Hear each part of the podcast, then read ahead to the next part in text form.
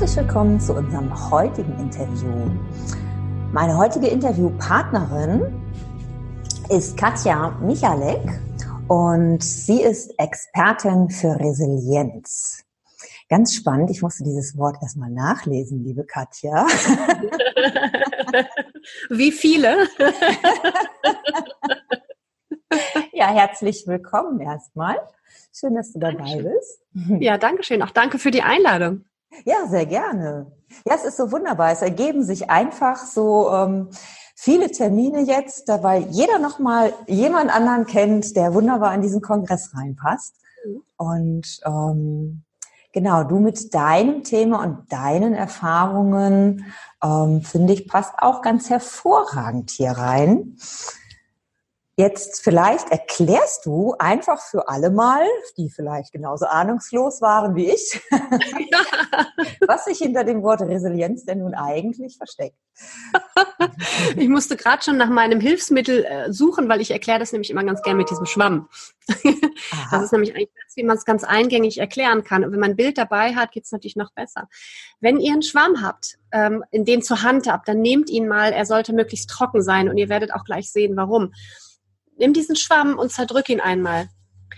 Und wenn du ihn wieder loslässt, dann springt er in seine Form zurück. Und dass dieser Schwamm das kann, das nennt man Resilienz, die Fähigkeit von Gegenständen nach Drucksituationen ihre Ursprungsform wieder zurückzuerlangen. Das ist Resilienz. Da kommt der Begriff ursprünglich her. Und die, die Psychologie hat ihn sich vor, ich glaube, vor 30 Jahren oder so oder noch länger, hat die sich diesen Begriff angeeignet. Das ist die Fähigkeit von uns Menschen, nach Drucksituationen, nach Krisen, nach Niederlagen, nach stressigen Situationen dennoch wieder aufzustehen und weiterzumachen und mental gesund zu bleiben. Das nennt man Resilienz. Und ähm, das ist, ich finde dieses Bild mit dem Schwamm eigentlich ganz eingängig, um einfach mal so, so eine Vorstellung davon hat, wo es herkommt. Also dieses Hinfallen, aufstehen, Krönchen richten, weitermachen. Das ist Resilienz. Ja, das wünschen, sich sicherlich ganz, ganz viele von uns, mhm. weil irgendwie kommen wir ja doch alle immer mal wieder in irgendwelche Stresssituationen rein, sei es beruflich oder auch privat. Ja, absolut. Ja, ja. Auf beiden Ebenen. Mhm, ja, genau, das ist es. Und Resilienz ist tatsächlich, also man sagt, hat natürlich Umgang mit Krisen und stressigen Situationen, aber auch mit All Alltagssituationen. Also egal, was schief geht, ähm, und wenn es nur ist, dass der, ähm, der Nachbar einen komisch anguckt oder rummoppert. Da brauchst du Resilienz, um dann nicht irgendwie völlig aufzugeben. Oder wenn du, weiß ich nicht, in Social Media aktiv bist und du machst einen Post und kriegst dann plötzlich Gegenwind und da schreibt irgendjemand Mist darunter. Da kann natürlich sein, dass die Reaktion kann natürlich sein, ah, dieses Social Media, das ist nichts für mich, ich mache das nie wieder. Mhm. Oder zu überlegen, wie gehe ich damit um? Und die Fähigkeit, damit da schneller mit umzugehen und schneller zu überlegen, okay, und was ist jetzt eine vernünftige Reaktion und schneller wieder in die Ursprungsform, nenne ich es jetzt mal, zurückzukommen und nicht stundenlang zu schmollen oder verzweifelt zu sein oder zu zweifeln und hadern und wie auch immer. Also das ist halt auch die Resilienz. Du brauchst es auch in kleinen Situationen jeden Tag. Mhm. Fällt mir gerade die Situation ein von einem äh, guten Bekannten von mir, der ähm, jetzt, äh, ja, ich sag mal, ich hätte jetzt beinahe gesagt, eine Frührente ist ein bisschen mit, wie alt ist er? 57, glaube ich. Aber es mhm. wirklich eben hat aufgehört zu arbeiten mhm. und, ähm, und hat jetzt so ein bisschen Probleme mit Knie und Hüfte und hat sich operieren lassen. Und dann sagt er, ja, sagt er, die Menschen, die gucken einen immer irgendwie an, wenn ich so langsam gehe. Aber jetzt, wo ich Krücken habe und ich kann ja gar nicht anders, dann ist das in Ordnung. Dachte ich mir, das ist irgendwie, ist das ja nur bei dir, ne? Du siehst das ja nur so. Aber das ist so, fiel mir jetzt gerade ein, als du das so sagtest, weil das hat ihn auch total total gestresst, ne? weil er dann langsam unterwegs war. Bildete ja. er sich ein, dass alle Leute jetzt nur sich auf ihn konzentrieren? Ja, ja, ja, ja, genau. Ja, genau. Auch mit solchen Sachen umzugehen und zu sagen, okay, wie ja. gehe ich denn damit um? Was mache ich denn damit? Was mache ich für mich damit? Also es ist eine, eine innere Fähigkeit, mit solchen Situationen auch umzugehen. Mhm, ja. Ja, du hast ja in deinem Leben ähm, auch schon, oder du hast ein turbulentes, turbulentes Leben schon gehabt, ja. hast du mir erzählt. Ähm, mhm. Und das fing schon ganz, ganz früh an. Mhm. Ähm, magst du da mal was darüber erzählen? Ja, ja. Also ähm, es fing schon ganz, ganz früh an, denn als ich drei war, habe ich meinen Vater verloren. Und ähm, ich habe, also er ist nicht gestorben, er hat auch nicht die Familie verlassen. Aber ich erzähle es immer deswegen so, um später auch, also ihr werdet später verstehen, warum ich so sage. Also ich habe ihn, für mich war er nämlich verloren. Zu dem Zeitpunkt ist meine Familie nach Kenia umgesiedelt. Und ähm, aus unterschiedlichen Gründen ist mein Vater halt vorgereist und meine, meine Mutter, meine Schwester und ich sind ein halbes Jahr später nachgezogen. Und ich war drei und für mich war der weg. Also der war einfach, ich habe ihn verloren, wirklich. Das war einfach so. Ich konnte es nicht verstehen. Und ähm, das war Ende der 70er, das heißt, da war auch noch nicht mit Internet und Skype und so das, was man heute hat. Das heißt, da war wirklich Telefonieren, auch das war noch sehr teuer. Und ähm, es war so, dass meine Mutter mich sehr, sehr gut aufgefangen hat. Meine Mutter war wirklich ein Vorbild, mein erstes Vorbild für Resilienz, jetzt so im Nachhinein für mich. Also jetzt, wo ich weiß, was Resilienz ist, weiß ich, dass sie mein Vorbild ist. Denn die hat quasi diesen ganzen Umzug, hat sie geschaukelt. Meine Schwester war 15, pubertierend, ich war drei, wusste gar nicht, was passiert. Meine Mutter hat Vollzeit gearbeitet und meine Mutter musste noch den ganzen Umzug organisieren. Das heißt, Container organisieren, Möbel einpacken. Dann kam zwischendurch Meldung von meinem Vater, bring doch einen Zentner Roggen mit, damit wir Brot backen konnten. Und solche Sachen kamen immer mal wieder. Mhm. Und ähm, darüber hinaus natürlich auch noch gucken, dass wir, dass sie selber irgendwie noch halbwegs bei der Spur blieb und wir auch noch. Und was hat meine Mutter gemacht? Sie hat, also ein Beispiel, sie hat sich abends, wenn ich im Bett lag, ich konnte nicht schlafen, ich habe meinen Vater vermisst, hat sie sich zu mir gelegt ähm, und hat meinem Vater einen Brief geschrieben. Und hat dadurch die Verbindung, hat ihn am Leben für mich gehalten, dadurch mhm. hat dadurch die Verbindung gehalten. Mhm. Und hat es geschafft, ihren eigenen, ihren eigenen Stress zurückzunehmen und trotzdem für mich und für uns da zu sein. Und das ist mir ganz, ganz viel später erst bewusst geworden. Mhm. Und ähm, warum dann das Thema Resilienz auch jetzt für mich so wichtig ist, als ähm, ich habe zwei Söhne, die sind sechs und acht, und als mein jüngerer Sohn drei war, hätten meine Kinder beinahe ihren Vater verloren. Und ähm, die standen dabei, als, als der Notarzt kam. Und da war für mich auch ganz klar dieses Thema Resilienz, was für mich vorher schon irgendwie präsent war. Und ich konnte da nicht so, so für meine Kinder da sein. Ich war natürlich für die da und auch waren meine Eltern für die da und so weiter. Aber ich war nicht ich war nicht so stark, wie ich es hätte sein wollen, weil ich einfach mich vorher nicht genug damit befasst habe und auch, weil mein Mann sich nicht vorher genug damit befasst hat und vielleicht auch im Nachhinein das Ganze hätte verhindert werden können, wenn er sich vorher mehr um sich gekümmert und weniger in die Karrierezeit reingesteckt hätte. Mhm. Und ähm, da war für mich klar, das Thema Resilienz gerade im Zusammenhang mit Freude im Job ist unheimlich wichtig und auch seine eigenen Ziele zu verfolgen ist unheimlich wichtig, aber auch auf sich achten ist unheimlich wichtig. Und ähm, habe dann halt beschlossen, okay, diese Konstellation, das ist das, wo ich weiter, wie ich drin weiterarbeiten möchte, ist mir unheimlich wichtig. Und halt auch gerade, also was ich halt jetzt mache, ich unterstütze selbstständige Mütter, damit die halt auch krisenfest sind und solchen Situationen gewappnet sind, wenn irgendwann mal was Schlimmes passieren sollte, aber auch diese Alltagsturbulenzen ähm, zu wappnen. Also da habe ich jetzt diesen Kurs, diesen Kreis mitgedreht aber natürlich sind dazwischen noch ganz, ganz viele andere Sachen passiert. Also ich möchte jetzt auch gar nicht einen Monolog halten. Ähm, aber so kam das halt irgendwie so, so waren die Wurzeln für Resilienz damals schon, als ich drei war. Und so hat sich dann irgendwann der Kreis für mich geschlossen, warum ich auch in dem Bereich jetzt weiterarbeite. Mhm. Wow. Und du hast aber, ähm, du, ihr seid dann aber irgendwann nach Deutschland in der Familie auch wieder zurückgekommen, oder? Ja, ne? Ja, ja. Ja. Also es war so, dass mein Vater als Lehrer an der deutschen Schule gearbeitet hat und meine Mutter dort den Kindergarten geleitet hat. Das heißt, meine Eltern waren entsandt, nennt man das. Also mein Vater war beurlaubt hier von seinem Beamtenstatus mhm. und hatte, war als deutscher Lehrer ins Ausland entsandt. Ähm, okay. Ähm, da gibt es so Möglichkeiten. Also die deutschen Schulen im Ausland, die sind immer zum Teil mit entsandten, verbeamteten Lehrern bestückt, nenne ich mal, und Teil mit Ortskräften, die halt dort leben und dort lokal angestellt sind. Ähm, dadurch war halt auch von vornherein klar, dass die Zeit nur befristet war. Das heißt, wir waren für fünf Jahre da. Mhm. Ähm, und dann, und ich war, also das waren so die ersten Erinnerungen habe ich an Kenia. Und das war eigentlich die schönste Zeit in meiner Kindheit und Jugend war in Kenia. Das heißt, da rausgerissen zu werden, ähm, war unheimlich schwer. Also ich habe mich sehr schwer getan, wieder hier in Deutschland. Da auch wieder meine Mutter, die hatte meine ganzen alten Spielsachen mitgebracht und hat dann erzählt heute noch, ich saß dann im Kinderzimmer und habe die alten Puzzle, für die ich schon viel zu groß war, habe ich aus dem Regal genommen, habe die bespielt und habe die wieder reingetan, weil das für mich die Verbindung war in meine Heimat, nenne ich es mal so. Und ähm, dann war eigentlich auch nicht mehr geplant, nochmal ins Ausland zu gehen. Es war aber das Problem, in den 80ern haben Erzieherinnen unheimlich schwer ähm, Jobs bekommen. Das heißt, meine Mutter war arbeitslos und ähm, irgendwann haben meine Eltern angefangen, sich wieder ins Ausland zu bewerben, aber als Ortskräfte, also quasi direkt bei den Schulen, mhm. weil eine Entsendung nicht mehr möglich war. Und ähm, haben dann, dann war es eher durch Zufall, dass meine, also beide Eltern, meine Eltern in Kenia wieder an der deutschen Schule eine Stelle bekommen haben. Das war dann nach sechs Jahren insgesamt und wir dann halt wieder nach Kenia gezogen sind, ähm, als ich dann 14 war. Das heißt, als ich gerade so Fuß gefasst hatte hier in Deutschland, gerade meine beste Freundin hatte und so, ähm, ging es wieder nach Kenia. wo der Einstieg sehr leicht war, weil da alle es gewohnt sind, dass ein großer Wechsel stattfindet. Es waren, sind alles, also an den deutschen Auslandsschulen, das sind alles Diplomatenkinder, Lehrerskinder, Missionarskinder, Kinder von irgendwelchen Unternehmensmitarbeitern, die halt für eine begrenzte Zeit da sind. Das heißt, jemand willkommen heißen geht ganz schnell, jemand verabschieden geht auch ganz schnell, also so ein steter Wechsel. Mhm. Das heißt, da habe ich ganz schnell wieder Fuß gefasst. Aber auch da wieder zeitlich begrenzt, zeitlich befristet. Nach fünf Jahren habe ich Abitur gemacht und dann sind wir wieder nach Deutschland. Und dann war ich völlig wurzellos tatsächlich. Also das war, das fiel mir dann ganz, ganz schwer. Darum hast du dann, bist du dann dein Studium eingegangen, damit du reisen konntest, oder? Ja, absolut. Okay. War, war genau so. Also ich habe okay. dann, ich wusste natürlich, wie, wie so viele 19-Jährige nicht, was ich beruflich machen wollte. Ich wusste nur, ich möchte nicht in Deutschland bleiben. So, das war das Einzige. Und dann habe ich gedacht, irgendwas mit Reisen, Touristik, keine Ahnung.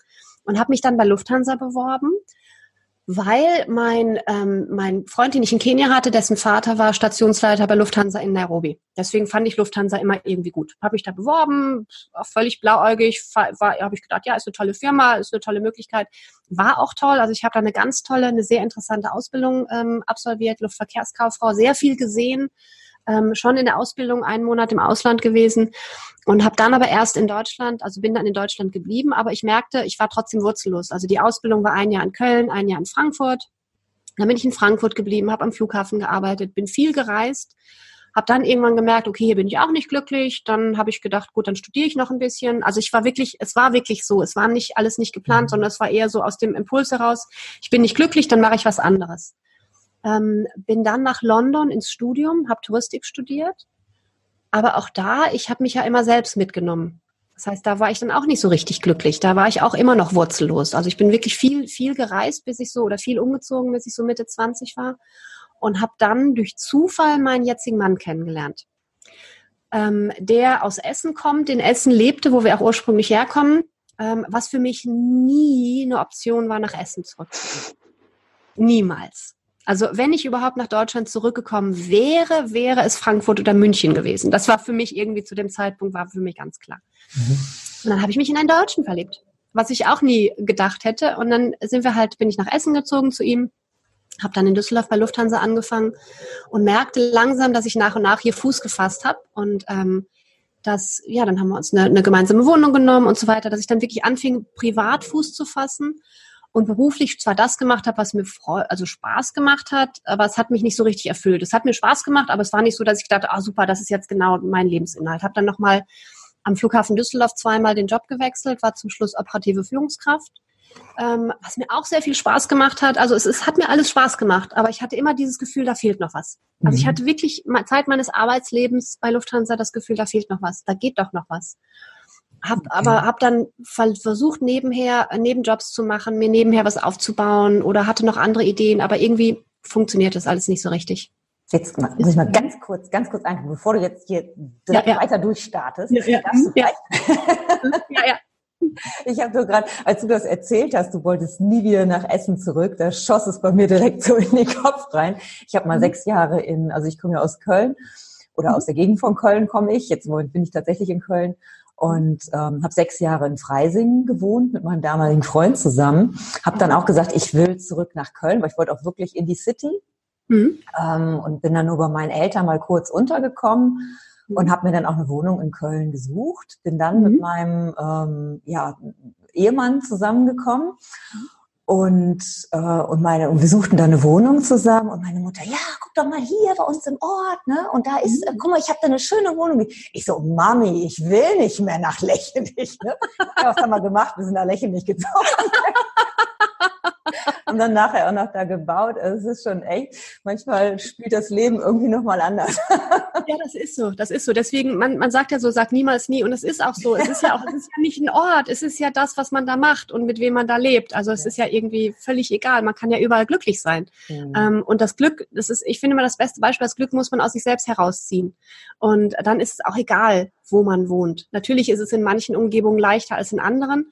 Ähm, aber unterm Strich, wenn du mit dir selber nicht, nicht im Reinen bist, ähm, dann wirst du auch nirgends glücklich werden. Du kannst am schönsten Ort der Welt sein. So, also von daher, hm, ja. Aber jetzt habe genau. ich das Glück, jetzt bin ich mit mir im Rhein und bin am schönsten Ort der Welt. Ich bin jetzt hier. also. Aber jetzt, genau, jetzt erzähl gerne mal weiter, wie es dann dazu gekommen ist, zu dem, was du jetzt machst. Genau. Also ähm, genau, das war so. Also wie gesagt, privat wurde ich immer mehr, dass ich Wurzeln geschlagen. Wir haben auch geheiratet. Dann wurde mein Mann leider das erste Mal sehr krank, wurde dann wieder gesund. Dann haben wir zwei Kinder bekommen.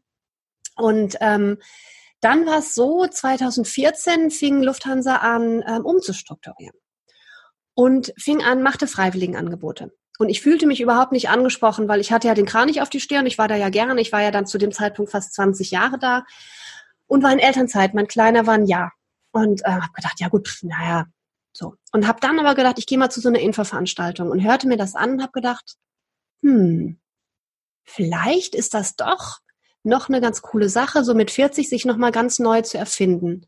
Und habe dann, bin tatsächlich ins kalte Wasser gesprungen und habe mich entschieden, auszusteigen, ohne zu wissen, was da hinten dran kommen würde. Also ich hatte keinen Job und auch noch keine Idee in Aussicht. Mhm. Hab mir dann Beratungsunterstützung geholt, was sehr, sehr wertvoll war. Also das ist tatsächlich, kann ich nur empfehlen, also es tatsächlich sich einen guten Coach oder einen guten Berater zu holen, hilft in, in vielen Lebenslagen, wenn man nicht genau weiter weiß. Also das ja. ist definitiv de facto so. Ja. Und das habe ich da aber erst erkannt.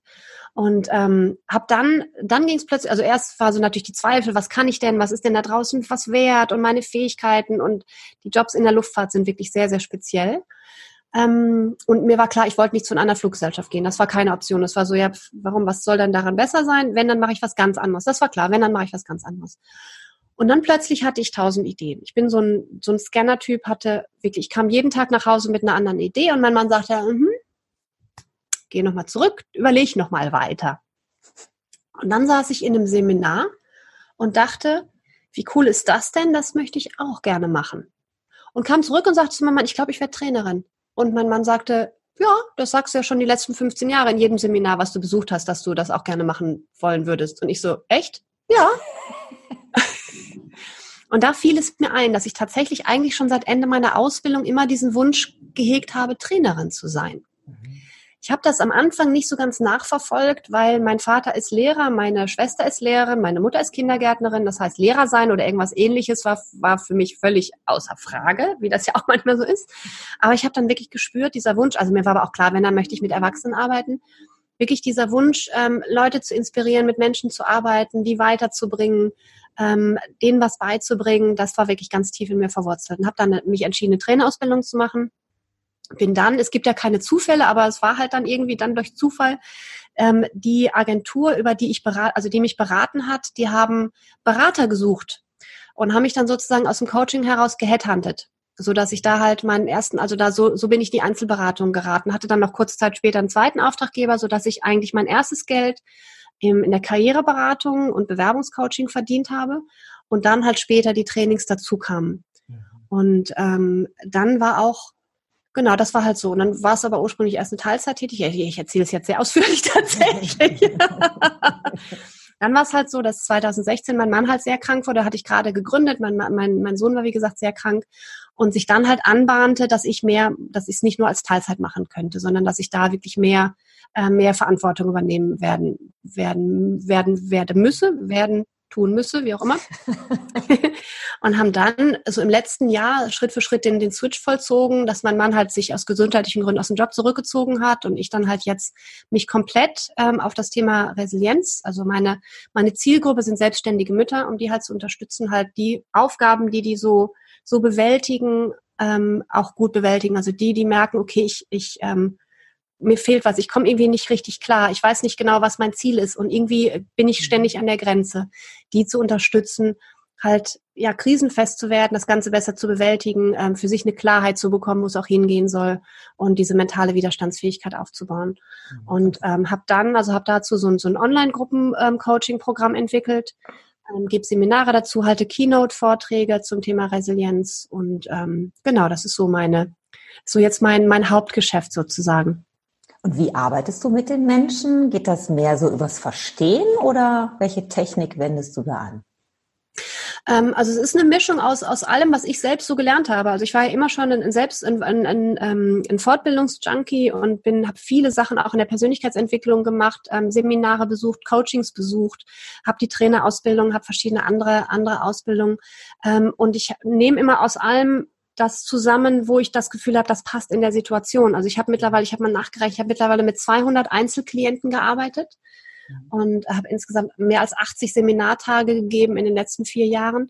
Das heißt, kann aus dem Pool auch unheimlich schöpfen und ähm, habe da halt also dieses dieses dieses Gruppencoaching-Programm, das ist eigentlich so das, wo ich den Leuten am besten helfen kann, weil es ein achtwöchiges Programm, was wirklich dann so eine nachhaltige ähm, also eine nachhaltigere Sache ist als zum Beispiel mein Buch. Also ich habe auch ein Buch zum Thema Resilienz geschrieben, das darf ich mal in die Kamera halten. Ähm, das ist so der Einstieg, um erstmal zu verstehen, was ist denn Resilienz? Ähm, und da habe ich einen Test dazu entwickelt. Also ich habe so einen Selbstanalyse-Test ähm, entwickelt, um erstmal zu schauen, wie liegt denn, wie sieht's denn mit deiner Resilienz aus? Welche Fäden sind denn stark, welche Fäden sind weniger stark? Ähm, aber natürlich geht es erstmal darum zu verstehen, was ist die Situation. Also ich fange nicht an mit dem Resilienztest und erstmal gucken, was ist denn deine Situation und guck halt, was brauchen die Einzelnen. Bei, bei einem, bei manchen ist es so, dass die eher dass die gar keine Tagesstruktur haben, dass sie da Unterstützung brauchen.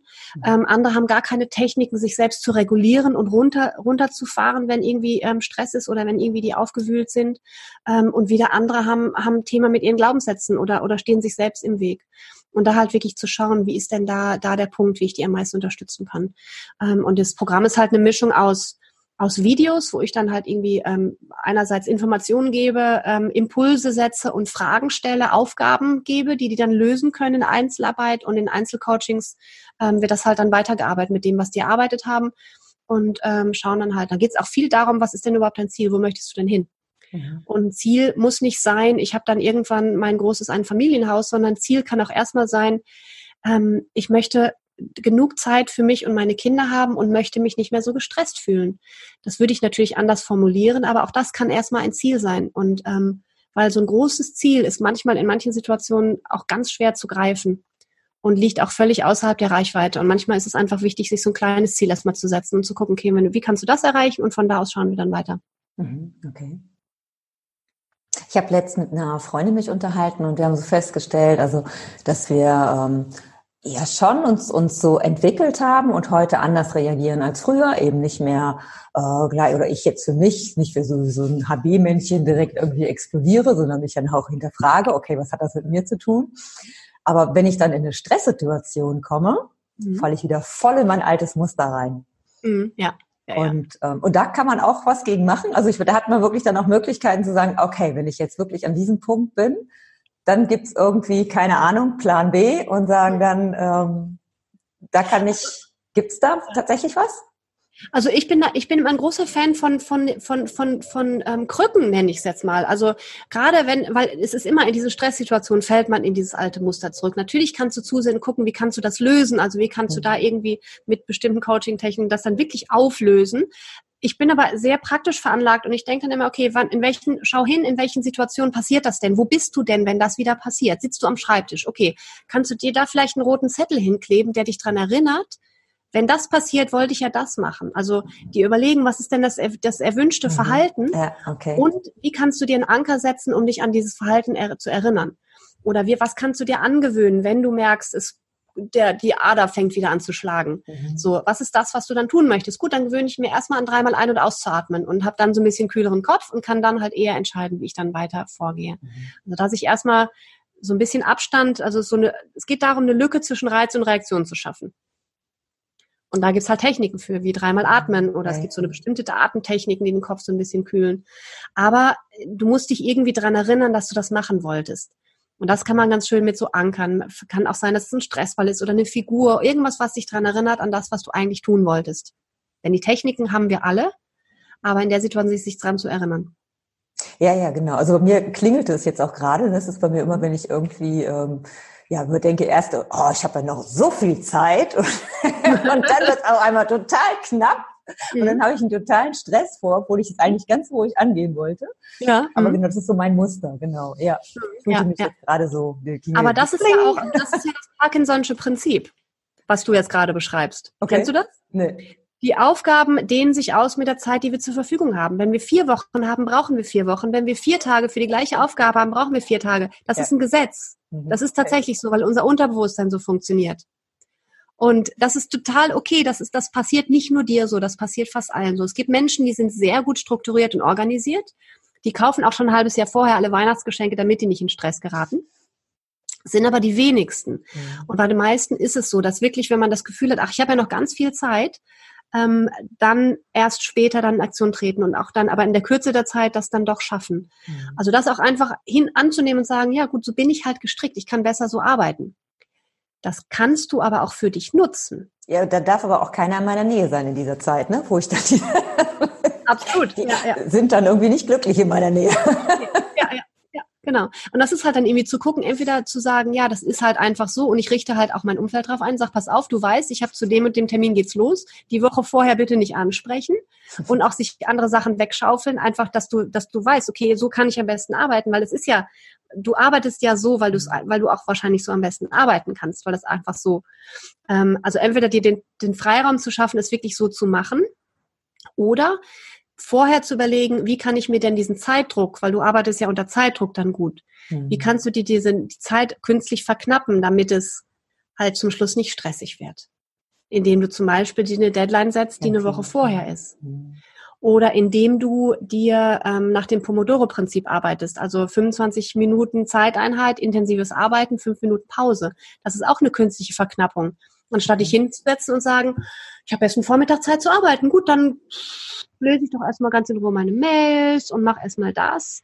Wirklich zu sagen, okay, ich habe vier Stunden, die teile ich mir ein in 25-minütige Arbeitsblöcke. Und diese 25 Minuten, wenn du weißt, du hast nur 25 Minuten, kriegst du ungemein viel weggeschafft. Und ähm, kannst dann dadurch halt auch verhindern, dass du hinten raus so viel Stress bekommst.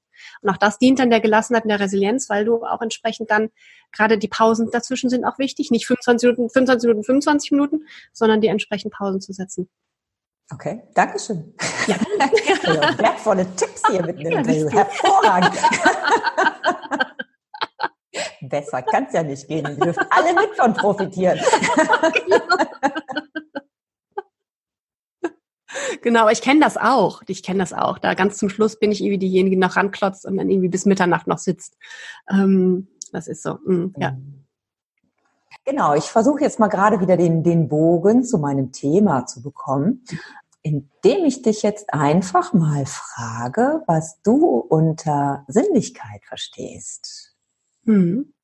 Sinnlichkeit, ähm, da verstehe ich die, die Sinne einzusetzen, also wirklich wahrzunehmen, was kommt denn über welche Sinne rein und das auch bewusst wahrzunehmen, also da auch achtsam zu sein im Moment. Das mhm. ist das, was ich unter Sinnlichkeit verstehe. Natürlich kommt im ersten Augenblick kommt Sinnlichkeit, ähm, verbinde ich das mit Erotik. Das ist so das, was im ersten im ersten Augenblick so so kommt.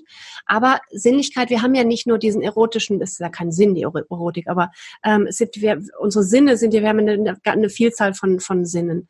Und Sinnlichkeit ist tatsächlich für mich dieses über Sinne im Moment zu sein und über alle Sinne aufzunehmen und wahrzunehmen, was gerade passiert. Mhm. Ja, gehe ich mit dir. Genau, das ist dann ja natürlich auch der Grund, warum ich dieses Wort für mich dann jemand auch nutze. Und ja, was ist immer schön. Es ist wirklich jeder, der, dem ich diese Frage stelle, hat das irgendwie im Hintergrund und trotzdem, wie du gerade sagtest, ne, erstmal geht so pling und man ist in einer ganz anderen Nische irgendwie gelandet. Ja. Und es ist auch aber auch so, dass die Sinne, die Sinne, die wir haben, die sind ja zum Teil auch verkümmert. Also es ist ja auch zum Beispiel, es sind ja ganz viele Sachen sind durch unsere Gesellschaft, durch unser Großwerden, ähm, durch die Systeme, in denen wir uns bewegen, sind ja auch verkümmert. Also es ist zum Beispiel verkümmert, auf seine Intuition zu hören. Ähm, sondern wir konzentrieren uns auf das, was wir denken. Mhm. Und ähm, da aber wirklich sich das bewusst zu machen, dass auch, dass auch so, so bestimmte andere Sinne unheimlich wichtig sind. Und nicht nur zum Beispiel das Sehen und das Hören. Das ist ja eigentlich das, was am meisten irgendwie ähm, so, so gefördert wird. Mhm. Ähm, in, auch bei Kindern schon. Aber da auch wirklich zu gucken, dass man über die anderen Sinne, auch über dieses ja. Spüren, oh, das ist jetzt irgendwas, irgendwas ist jetzt gerade komisch darauf zu vertrauen, das ist ja auch ein Sinn, den wir haben. Mhm. Und ähm, da einfach wirklich drauf, drauf zu vertrauen, dass da auch, dass uns das auch eine Botschaft vermitteln kann und nicht nur das, was wir sehen und was wir hören, tatsächlich die Wahrheit ist.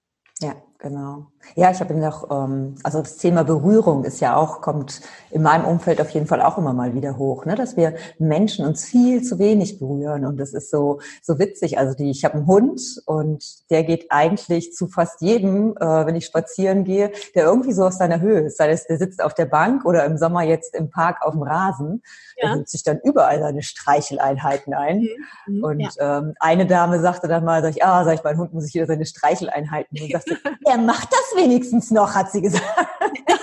ja, stimmt. Aber es ist so. Ich habe, also wo du das gerade sagst, das ist wirklich, also ich habe mal, vor Jahren habe ich mal einen Artikel gelesen über eine Frau, die hat sich, also die, deren Job ist es im Altenheim, die Leute in den Arm zu nehmen. Die kann man buchen um die alten Leute, weil die natürlich noch viel, viel weniger diese Berührung haben. Mhm. Und auch wenn die im Pflegeheim sind, dann werden die vielleicht gewaschen. Ja gut, aber welche, welche Pflegerin oder welche Pflege hat schon die Zeit, wirklich sich hinzusetzen, die Hand zu halten oder so? Mhm. Ähm, dass wirklich dieser, dieser Berührungssinn völlig, also dass es, dass es völlig verkümmert ist und, oder völlig vernachlässigt und die da, die ganz verkümmern dadurch. Und es ist wirklich eine Frau, die, die Altenheime, die hat ein paar Altenheime in der Kundschaft, die, die buchen die, damit die die alten Leute eine halbe Stunde in den Arm nimmt. Ja, und das fand ich sehr faszinierend. Mhm. Du wirst lachen, das gibt es tatsächlich offiziell und nicht nur für alte Menschen. Echt? Ähm, es nehmen Ach, auch ähm, Menschen allen Alters an. Mhm. Ähm, und die kann man Ach. tatsächlich eben buchen zum Kuscheln. Da bucht man eine Stunde Kuschelstunde. Dann fährt ja, man zu ihr und äh, kuschelt ja. eine Runde. Ja. ja, ja es ist echt interessant. Also eigentlich ist es total traurig, ne? Dass wir mittlerweile so, ja, nicht mehr fähig sind ähm, und uns irgendwie zu berühren oder dass es direkt irgendwie so einen Bezug zu irgendwas hat oder so. Mhm. Oder wird ja einen Grund haben, warum wir es nicht machen. Ja, ja, eben. Mhm. Es ist aber, was ich jetzt auch gerade überlege, die das machen, also ich finde das total bewundernswert, wer, wer das macht, aber die müssen sich auch gut selbst schützen. Also ich meine jetzt nicht körperlich schützen, aber auch so emotional schützen, ja, so ja. dieses, weil, ja, weil jeden, jeden in den Arm zu nehmen, so über einen langen Zeitraum, das ist ja auch mhm. wirklich eine, also da muss man schon sehr sich emotional auch sehr, sehr gut schützen können auch. Ja, ja denke ich mhm, auch. Genau. Mhm, Wahnsinn. Krass. Ja, mhm. genau. Und dann hatte ich, ähm, genau, habe ich ein Interview auch mit äh, einem, der ähm, gerne barfuß läuft. Und ähm, mhm. war auch halt nochmal Thema, ne? dass unter unseren Füßen über 70.000 mhm. Nervenenden sind, die halt auch verkümmern. Das ist mir gerade gekommen, als du gesagt hast, ne? unsere Sinne verkümmern, mhm. wenn wir halt jeden Tag unsere Füße in die Schuhe stecken. Mhm, ja. Also da verkümmern auch unsere Sinne. Und mhm, ja, das scheinen wir wohl Meister drin zu sein. Also da ja, dürfen wir auch noch mal weiter an uns arbeiten. Ja, das stimmt. Und dabei ist es so, dass auch tatsächlich viele Sachen, also ich denke jetzt gerade, es gibt ja bestimmte Sachen, da, die sehr emotional verknüpft sind, zum Beispiel Gerüche. Wenn man mhm. bestimmten, wenn ich einen bestimmten Geruch, also wenn ich zum Beispiel Jasmin rieche, da denke ich an, an den Balkon, den ich in Kenia von meinem Kinderzimmer hatte, wo halt Jasmin hochrankte. Mhm. Da ist sofort eine Emotion mit verknüpft. Und, ja. und ähm, das ist, also es wird aber alles, also es wird alles irgendwie unter, unter Parfum. Ja, ich nutze auch Parfum und ich dusche mich auch jeden Tag und so. Das ist ja irgendwie, ne, das macht man ja auch in der heutigen Gesellschaft. Aber dazwischendurch einfach mal hinzugucken und sagen, okay, was ist denn das, was macht das denn mit unseren Emotionen und wie können wir das denn vielleicht auch gezielt einsetzen, um, um, um, mhm. um, um uns an ja bestimmte Emotionen wieder hervorzurufen. Aber ähm, das ist halt auch irgendwie dann schwierig. Genau, und je gelassener wir sind, um wieder auf dein Thema zurückzukommen, desto mehr ist es uns natürlich auch möglich, ne? unsere Sinne, äh, ja. unseren Sinn wieder bewusst zu werden. Ja, das ist so. Weil das ist ja, ja, das, das, ist, das ist genau der Fall. Weil wenn du gestresst bist oder in deinem Thema, dann hast du ja wirklich so einen ganz engen Fokus. Es ist ja wie so Scheuklappen auf. Mhm. Und dann, du siehst ja nichts mehr, du hörst nichts anderes mehr und du bist auch für Berührung und für Gerüche völlig unempfindlich. Ja. Und da kommt dann wirklich nur gefiltert das durch, was irgendwie gerade mal dein Überleben sichert, sozusagen. Du riechst dann mhm. höchstens was, was dann stinkt, wo du denkst, boah, ich muss mich gleich übergeben, so ungefähr. Aber ähm, je gelassener du bist, desto mehr kannst du auch wirklich dann im Jetzt sein, im, im achtsam sein und auch aufnehmen, was um dich herum passiert. Und das fördert wiederum auch die Gelassenheit. Also wenn du es schaffst, zur Ruhe zu kommen und mhm. draußen zu sein und einfach mal aufzunehmen und dir die Zeit zu nehmen und wahrzunehmen, was denn so passiert und das mit allen Sinnen mal aufzunehmen. Da wirst du ja dann noch entspannter bei. Das stimmt. Und ähm, das ist dann etwas, was dich halt auch dann, dann mental schützt. Ja. Vor allem, was dann so passiert. Also ja. zwischendurch diesen Tank aufzufüllen. Genau. Also da bin ich auch total dankbar, dass ich die, dass ich den Hund habe. Mhm. Ähm, der muss ja nun mal raus. Und manchmal ja. bin ich dann so, so, oh nee, hab jetzt aber eigentlich gar keine Zeit. Und naja, komm, okay, wir gehen jetzt. Und dann gehen wir raus und dann denke ich mir so, oh, ist das schön, ne? Also das ist, dann bin ich so dankbar dafür, dass der mich dazu bewogen hat, rauszugehen. Ähm, also ohne den würde ich es wahrscheinlich gar nicht machen. Und dann ja. genieße ich es aber auch wirklich in vollen Zügen. Mhm. Und, und einfach so die, die Gegend hier und ähm, ja, bin echt total happy hier. Und mhm. das kann ich echt jeden Tag genießen. Das ist so schön. Und da komme ich auch, dann ist es wirklich wie so eine, ja, wie so ein, wie sagt man denn jetzt? Ähm, also wie so ein Break einfach, ne? Und wirklich auftanken, wie du es gerade sagtest auch. Ne? Mhm. Ja. Ja, absolut. Ich habe mir zum Beispiel angewöhnt, ähm, wenn ich die Kinder in die Schule gebracht, also der Kleine kommt jetzt in die Schule, der war im Kindergarten, wenn ich die in die Schule gebracht habe, ich habe mache danach immer eine kleine Runde durch den Wald. Das mhm. ist mittlerweile echt ein Ritual geworden. Also dann, dann bringe ich die, bringe ich die weg und dann drehe ich nur zehn Minuten. Ich brauche nur zehn Minuten. So manchmal ist es auch länger, aber so zehn Minuten durch den Wald einfach mal irgendwie auch aufnehmen, wahrnehmen, was passiert denn, wie scheint denn die Sonne durch die Blätter oder ähm, zwischendurch. Also ich also das ist irgendwie für mich ist das nochmal so ein so ein kleiner Break, also sich so wirklich Zeitinseln zu schaffen. Mhm. Und für mich ist auch tatsächlich ganz wichtig, rauszukommen, in die Natur zu kommen. Also die Luft ist ja auch ganz anders draußen. Das ist für mich wirklich eine unheimliche Erholung. Ähm, ich das ist auch was, da muss ich mich zwischendurch auch mal dran erinnern, wie du schon sagst. So, manchmal ne, braucht, macht man es von sich aus nicht, weil ich mache das noch schnell zu Ende. Mhm. Aber für mich ist das auch eine tatsächliche Erholung. Und das hängt auch wirklich damit zusammen, dass die Sinne ganz anders angesprochen werden. Ja, genau. Ja, liebe mhm. Katja, sehr schön, war jetzt ein total schönes Gespräch, wunderbarer Austausch. Mhm. Und ähm, ja, genau. Ja, und ich lade alle euch da draußen ein, wirklich auf euch zu achten und ähm, ja, für euch was zu tun, eure, den Weg zu finden, der euch unterstützt, der euch hilft, mhm. ähm, bei euch anzukommen ne, oder bei dir anzukommen. Und ähm, es gibt so viele Menschen, die dir helfen wollen da draußen. Mhm. Und sei es ja. die Katja oder wer auch immer, also nutze es. Genau wie Katja das eingangs sagte. Ne? Also auch so ein Mentor einfach an der Seite, egal ob es um das Thema geht, was will ich wirklich oder, ne? oder mhm. was ist meins, was ist mein Job ähm, oder wie, wie komme ich zu mir? Also, mhm. ja, das ja, Angebot, ist, Angebot ist wirklich groß. Und das Angebot ist was dabei. Ja, eben, wollte ich gerade sagen. Und jeder macht, hat ja einen anderen Zugang. Ja, und für den einen ist es eher das, was, was einen anspricht. Der andere findet die Worte, die sind passender. Und ähm, das ist irgendwie da wirklich auch hinzugucken und auch wieder hinzuspüren, spricht mich die Person an. Also auch wieder diesen Sinn der Intuition zu nutzen und nicht einfach nur auf Fakten, okay, wie viele Stunden habe ich da und was kostet mich das und wie viel muss ich da investieren und was kommt da hinten für mich bei raus, sondern da wirklich diese, diesen Sinn dann wieder zu nutzen, das eigene ja. Herz da zu befragen. Das finde ich auch unheimlich wichtig, weil das Herz ja. spricht mit uns und ähm, das sagt uns auch, was richtig ist. Wir spüren das. Und es gibt Stimmen, die sagen, dass alle, alle Entscheidungen emotional getroffen werden und dann rational begründet werden. Und ich glaube, da ist was dran. Mhm dass wir die Entscheidung ganz häufig einfach emotional treffen und dann aber für uns, unser, unser Gehirn die Aufgabe hat, uns die Argumente dafür zu liefern, aber dass wir es eigentlich tatsächlich emotional uns entscheiden. Mhm. Und das finde ich auch irgendwie ganz spannend, dass wir immer noch so, so, so, so gestrickt sind. Das heißt, dass wir die Sinne ähm, tatsächlich alle einsetzen und dass die uns steuern und beeinflussen. Und dass wir uns dessen einfach bewusst sind. Mhm. Ja, sehr schöne Abschlussworte. ja, das passt mir jetzt gerade so. Ja. Muss ich auch gerade nochmal sacken lassen. Das ist jetzt echt schön, wie du es formuliert hast. ja, dann sage ich an dich, liebe Katja, ganz herzlichen Dank. Sehr gerne. Und, ähm, genau, bei dir geht es jetzt erstmal in den Urlaub. Genau. ah. Auch ein Abschalten. Ja, und äh, liebe Zuschauer, an dich ja auch alles Liebe und ich hoffe, es hat dir mit uns zusammen Spaß gemacht und wir sehen uns beim nächsten Interview wieder. Dankeschön. Tschüss. Dann tschüss. Als du ein Kind warst, warst du wach und bewusst. Du wolltest wachsen und hast nichts von Schranken gewusst.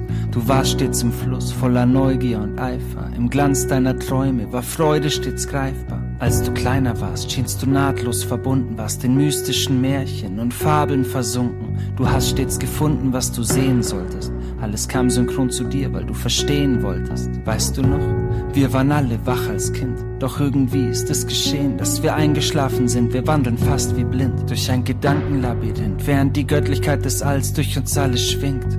Erwache und folge deiner tonlosen Stimme. Wache Träumer sind die Architekten großer Dinge. Finde deine Traumfabrik in jedem kleinen Augenblick. Und dein Leben wird zu einem Zaubertrick. Glaub an dich und jetzt erwache. Erfahr Verbundenheit mit allem tief im Fluss ohne Zeit. Jetzt erwache. Komm, erwache aus dem Schlaf der Bewusstlosigkeit. Erwache. Erfahr Verbundenheit mit allem tief im Fluss ohne Zeit. Jetzt erwache.